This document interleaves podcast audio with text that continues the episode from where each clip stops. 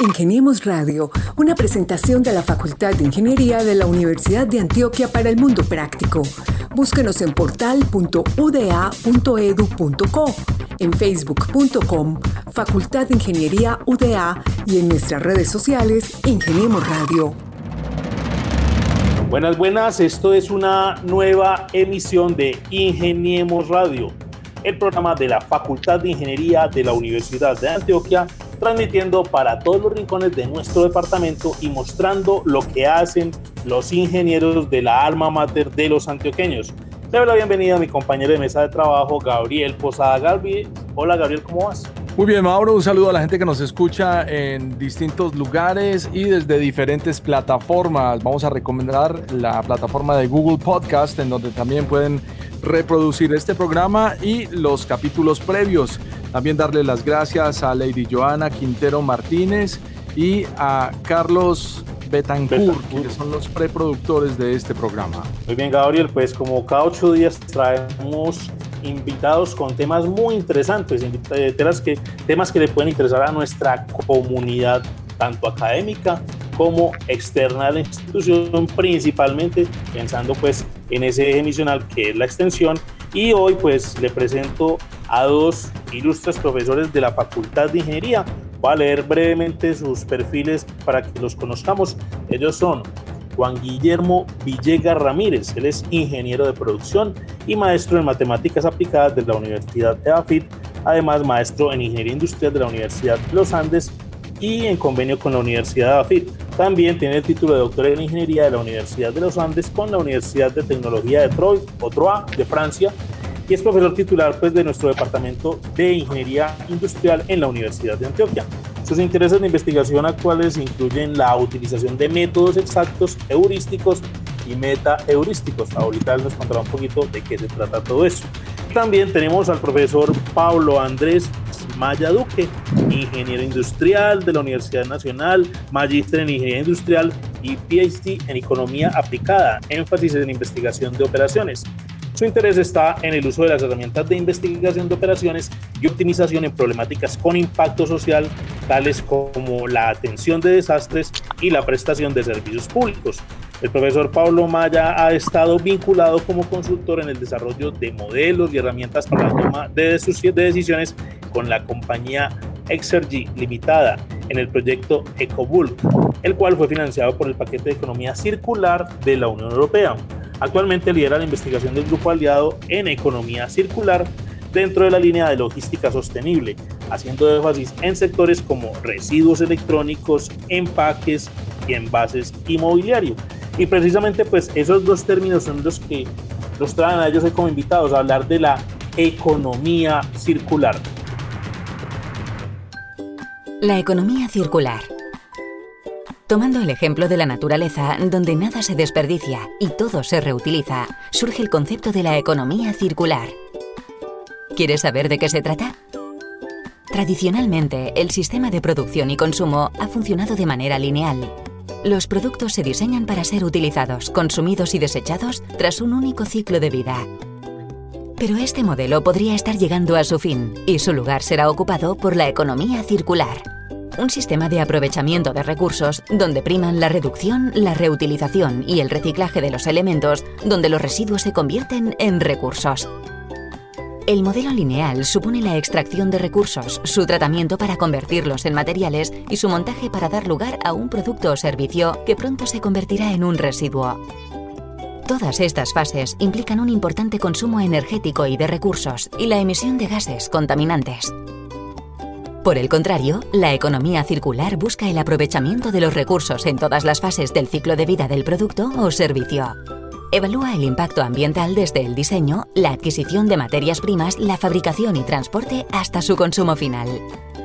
Los recursos utilizados podrán ser reutilizados en sus diferentes etapas o para crear nuevos productos, siempre con la idea de aumentar la durabilidad de los productos.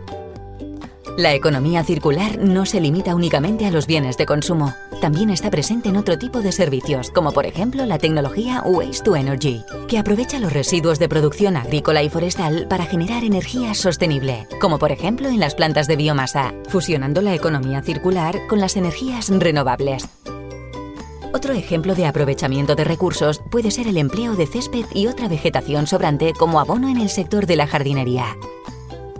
Como ves, la economía circular, imitando a la naturaleza donde nada se desperdicia, ayuda a reducir el consumo de recursos, aumentar la durabilidad de los productos y servicios y reducir la generación de residuos. Ingeniemos Radio. Profesores, buenas tardes y bienvenidos a Ingeniemos Radio. Buenas tardes, gracias por la invitación. Buenas tardes también, muchísimas gracias por habernos invitado. Bueno, Gabriel, entonces, para que nos pongamos en sintonía y pues nuestros oyentes y nosotros también entendamos de qué trata eso de la economía circular, pues le doy primero que todo la palabra al profe Pablo Maya, pues para que nos cuente de qué trata eso y por qué ya hay políticas incluso gubernamentales en este tema. Ah, muchas gracias. Eh, bueno, yo quisiera de pronto contarles brevemente qué es economía circular. Eh, hay muchas definiciones, hay una con la que yo uh, prefiero quedarme y es una muy sencilla de entender y es ese nuevo paradigma de tratar de mantener los recursos y los materiales el mayor tiempo posible en uso y dentro del sistema. ¿Qué quiere decir eso? Nosotros venimos de un modelo en el que uno extrae unos recursos, genera unos productos, usa esos productos y desecha lo que quedó de ese producto después del uso de ese producto. Entonces, hay una, pérdida de materiales en el sistema que podría haberse empleado de otra manera. La economía circular trata que esos productos, al final de su ciclo de vida, no terminen en un, en un, pues, en un sitio de desechos o llevándose a un, a un botadero, sino que simplemente esos recursos puedan circular nuevamente al sistema. Ahorita Quizá tengamos un espacio para hablar de ejemplos particulares, pero básicamente definiéndola es ese paradigma que nos está tratando de decir, oiga, tratemos de tener los recursos el mayor tiempo circulando en el sistema. De ahí viene su nombre. Y el profesor Juan Guillermo Villegas Ramírez también desde su experiencia, pues, ¿qué nos dice sobre ese trabajo que está haciendo o que vienen haciendo desde el grupo aliado con la economía circular? Bueno, yo quisiera contar cómo llegamos a, economía circular y es que originalmente uno piensa que la problemática medioambiental es un, un asunto de los ingenieros ambientales, pero en, en, la ingeniería industrial desde hacía mucho tiempo se venía hablando de una temática que se llama la logística inversa, que es cuando los artículos llegan al final de su vida útil, cómo reincorporarlos en alguna parte de la cadena de suministro. Eh, por ejemplo, cuando tenemos un equipo defectuoso, cómo reincorporarlo después de una reparación u otro tipo de tratamiento.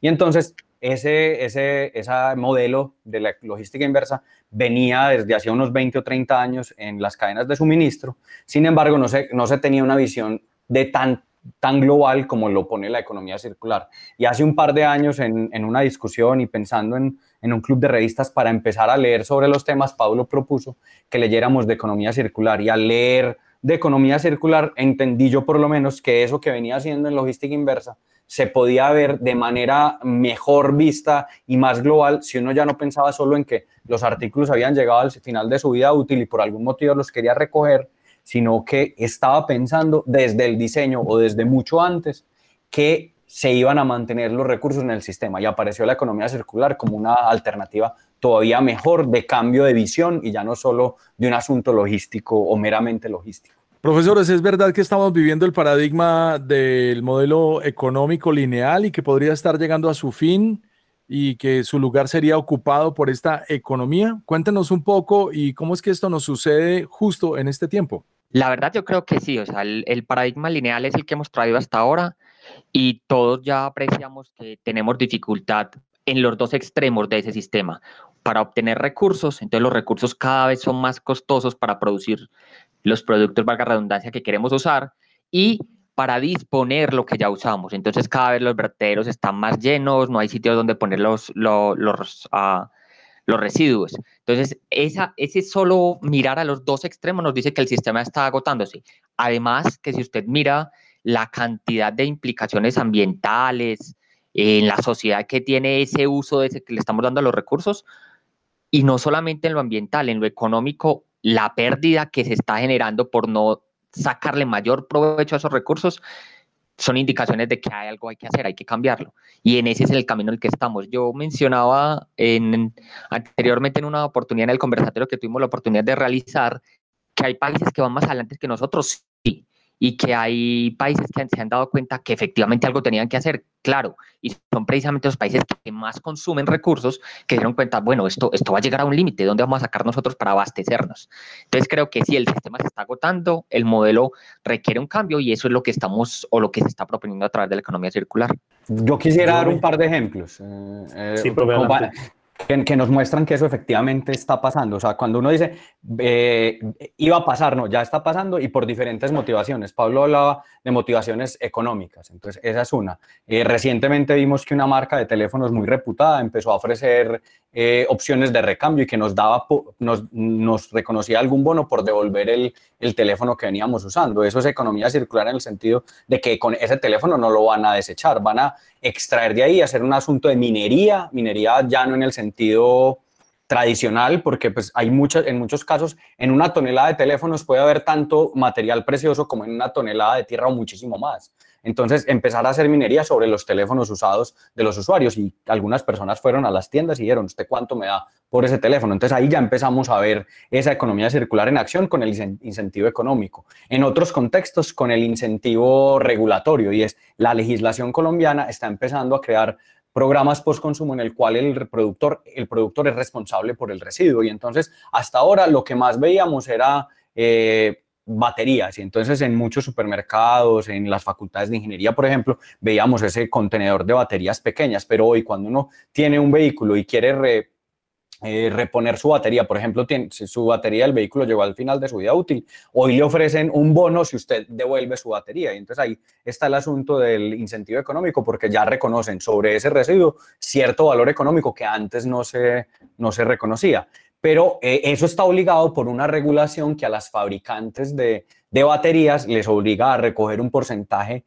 equivalente bastante alto de su producción anual como parte de su responsabilidad extendida. Entonces, la no es porque solo la compañía un día decidió y se levantó y dijo, eh, hoy tenía, voy a empezar a ofrecerle a mis, clientes eh, un valor por la batería que dejan, sino que están obligados a hacerlo y entonces hay una regulación del Ministerio de Medio Ambiente que los obliga a hacerlo. Entonces, desde, entonces ya estamos empezando a ver ejemplos que antes no había y hay otros ejemplos mucho más eh, tropicales que quizás ahora más adelante ponemos, que en los que uno ve sobre la economía circular, eh, que se empiezan a implementar. ¿Qué pasa? También hay un montón de cosas por hacer y eso es lo que motiva que hagamos investigación, porque pues no es lo mismo hacer economía circular en un país que hacerlo aquí o incluso para ciertos materiales no sabemos cómo hacerlo o tenemos que preguntarnos eh, cómo hacerlo y cómo hacer que sea rentable y económicamente viable, pero a la vez que mitigue el impacto medioambiental. Y eso no es necesariamente eh, fácil, entonces ahí es donde también tenemos que llenar algunas preguntas, pero que hay ejemplos de economía circular en este momento andando, los hay. Nos encantaría escuchar al profe Pablo Andrés Maya con algunos ejemplos más, por favor. Sí, de hecho quería ah, pararme sobre algo que dijo Juan que es muy interesante y es efectivamente el tema regulatorio ya está en marcha. En Colombia ya hay una estrategia nacional de economía circular, hay unos mandatos de responsabilidad extendida, pero cuando él mencionaba la investigación, eso nos lleva a, ejemplos de, qué hay y qué requerimos. La creación de modelos de negocio distintos. Entonces, voy a ponerles un ejemplo muy de la casa. Nosotros tenemos un proyecto de la universidad en el que estamos pensándonos cómo se debería abastecer la universidad del mobiliario de las aulas, de las sillas de las aulas.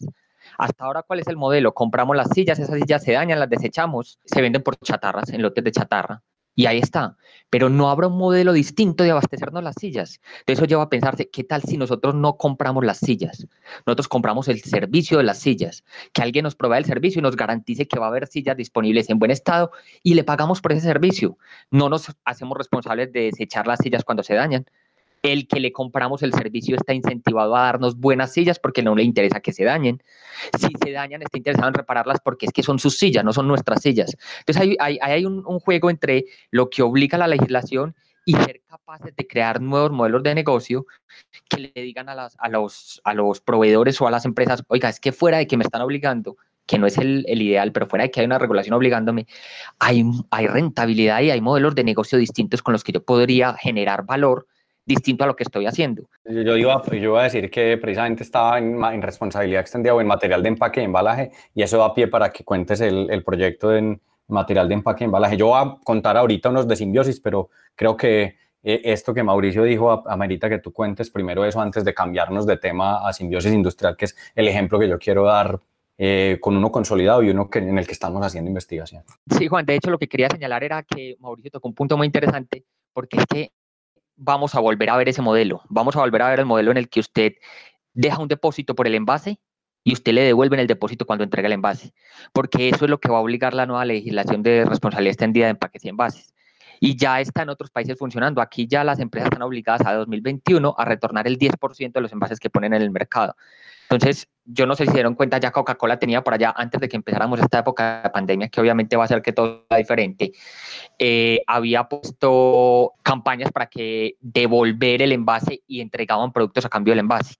Y todos vamos a ir hacia allá. Entonces, es muy interesante que tú lo menciones porque sí, eso es lo que nos va a obligar las nuevas, la nueva legislación. De hecho, entonces yo, yo, yo sumo una cosa y como Mauricio estaba hablando de, de, de, de, ejemplos de vieja data, hay una cosa que hay que decir y es que economía circular en cierto sentido no es del todo nueva porque hay, hay reciclar papel periódico, cartón o papel en general es una, una práctica que viene desde hace muchos años. Sin embargo, ver toda la economía y eso es lo que cambia porque hoy es ver toda la economía en esa posibilidad con esos ojos y además de eso, incluirlo en los planes de, gobierno, en planes de acción de continentes completos como la Unión Europea, que tiene una política también, política pública, es lo que está cambiando las cosas. Y entonces yo ahora les voy a contar de otro par de ejemplos, uno bien consolidado y otro que en el que estamos haciendo investigación, de un concepto de economía circular que se llama simbiosis industrial. Y la simbiosis industrial es cuando usted aprovecha un subproducto, residuo o energía o coproducto de un proceso productivo y lo aprovecha como materia prima en otro,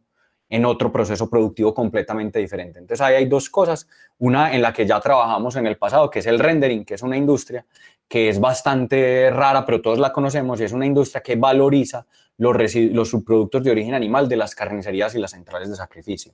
Uno se come como entre el, entre el 50 y el 75% de un animal, o, los humanos nos comemos eso, dependiendo de qué tan occidentales seamos, nos movemos hacia el 50, pero si somos más orientales hacia el 75. Sin embargo, hay un porcentaje restante que también tiene valor. Lo que pasa es que ya no tiene valor para consumo humano, pero sí tiene valor para generar otro tipo de productos, por ejemplo, materia prima para concentrados que van a alimentar a otros animales.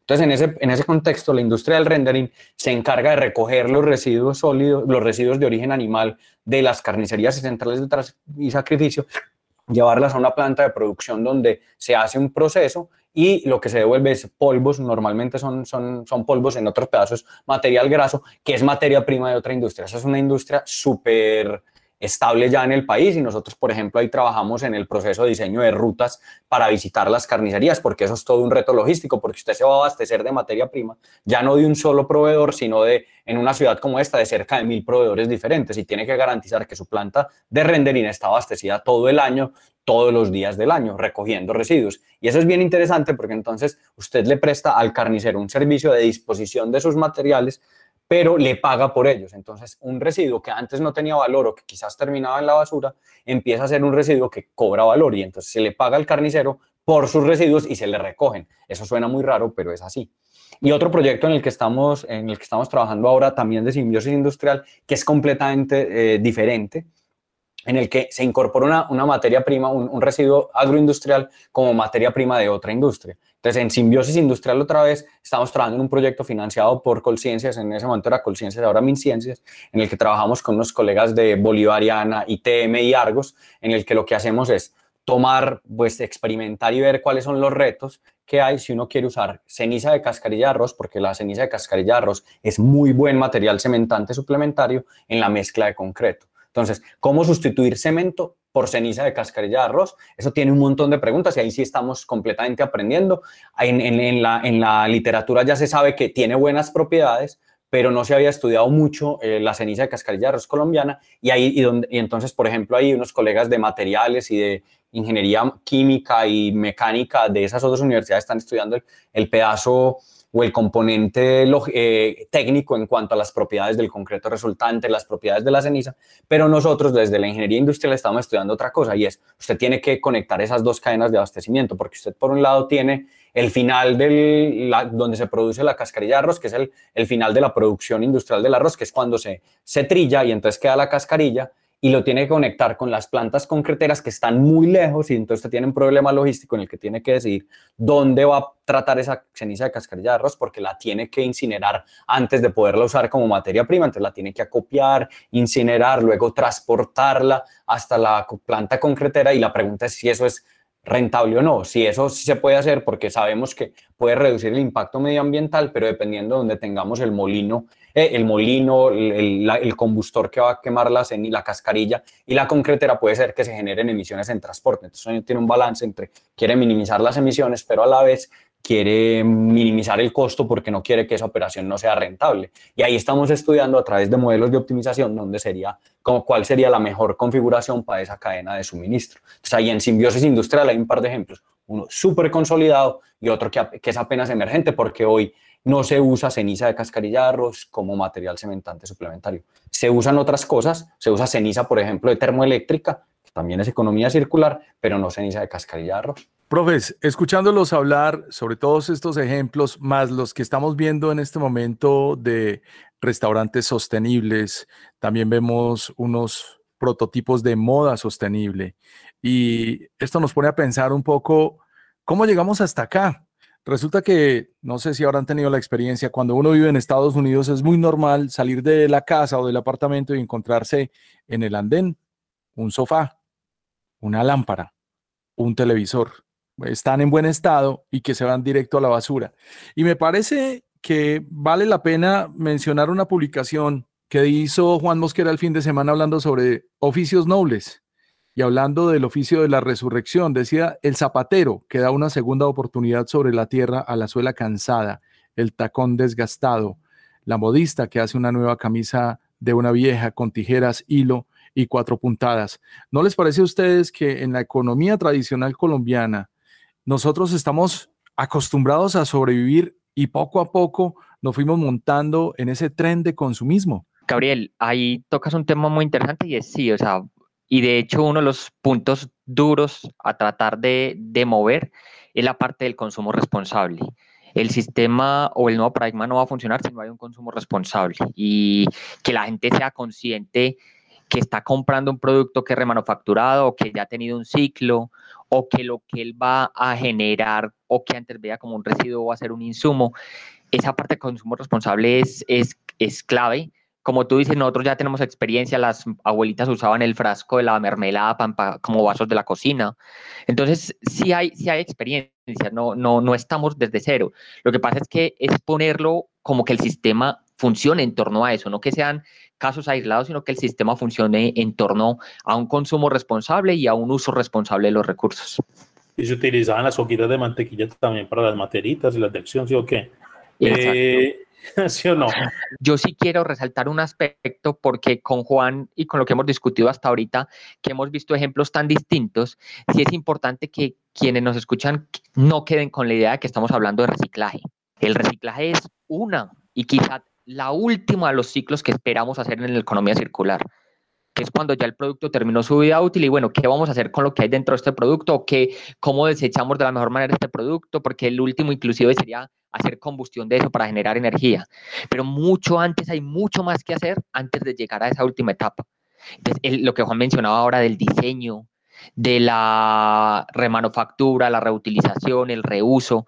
Entonces, es, bueno que la gente tenga en cuenta que no estamos hablando solamente de, de, reciclaje y de uso final de un residuo al final de su vida útil, sino que hay unos modelos que se encargan del uso en la mitad.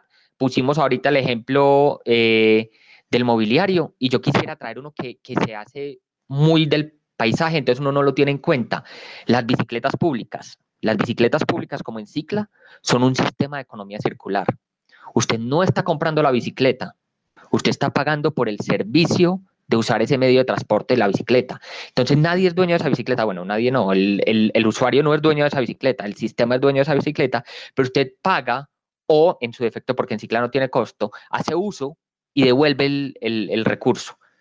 Si no, esa bicicleta estaría parada 10 horas todo el día y se usaría una, una, hora al día, pero no, tenemos unas bicicletas que circulan y se hace uso constante de ese recurso porque no hay un solo usuario y no hay un solo dueño, es, un sistema el que, el que provee ese servicio. Yo me quiero montar en, ese, en, ese, en, eso que acabo de decir, Pablo, de las bicicletas, y es para hablar de un cambio de paradigma, eh, Gabriel, que es, yo creo, el, el paradigma en el que nos montamos y es el paradigma de la propiedad en algunos casos, y es en, en muchos de los modelos de negocio de economía circular, usted resigna el hecho de ser propietario de algo. Y entonces aparece un modelo de negocio en el que Pablo viene trabajando, que es producto como servicio. Y entonces usted dice, yo no quiero ser dueño de una bicicleta, pero en otros países ya encontramos, y no sé si en los Estados Unidos, pero yo sé que en Europa es común en algunas de las ciudades que conozco, es hay vehículos ya automotores en los que usted puede usar un vehículo automotor por una o dos horas, tal cual un, una bicicleta aquí en Colombia, y usted nunca es dueño de un, de un vehículo y simplemente paga por usarlo para un trayecto.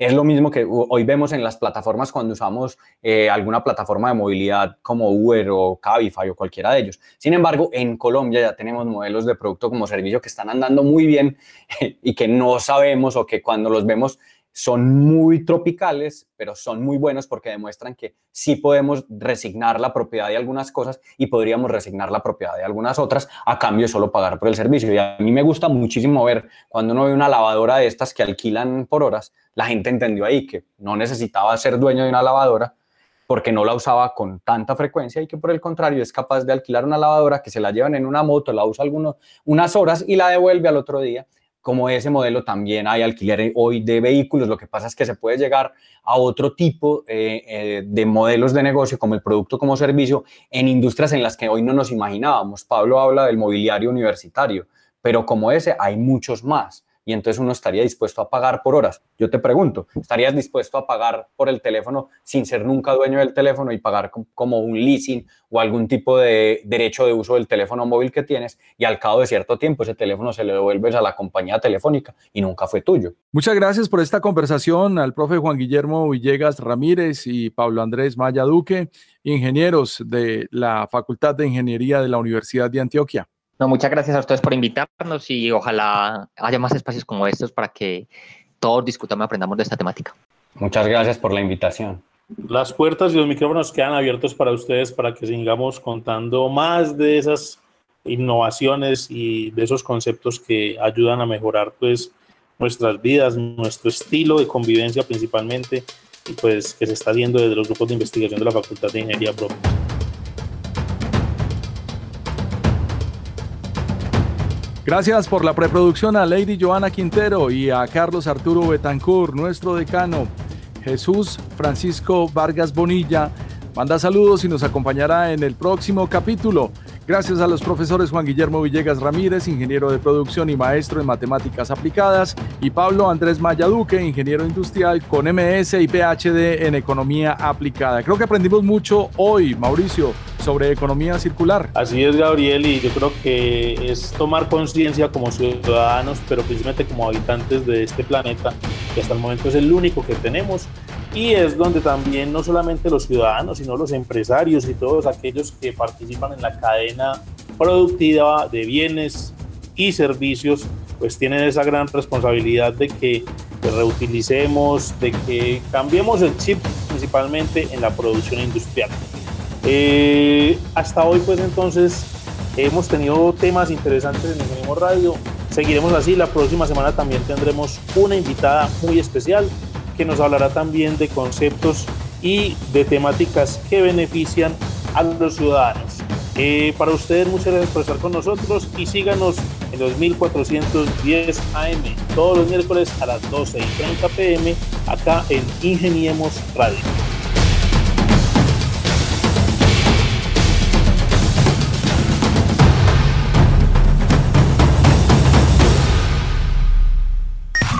Ingeniemos Radio, una presentación de la Facultad de Ingeniería de la Universidad de Antioquia para el Mundo Práctico. Búsquenos en portal.uda.edu.co, en facebook.com, Facultad de Ingeniería UDA y en nuestras redes sociales Ingeniemos Radio.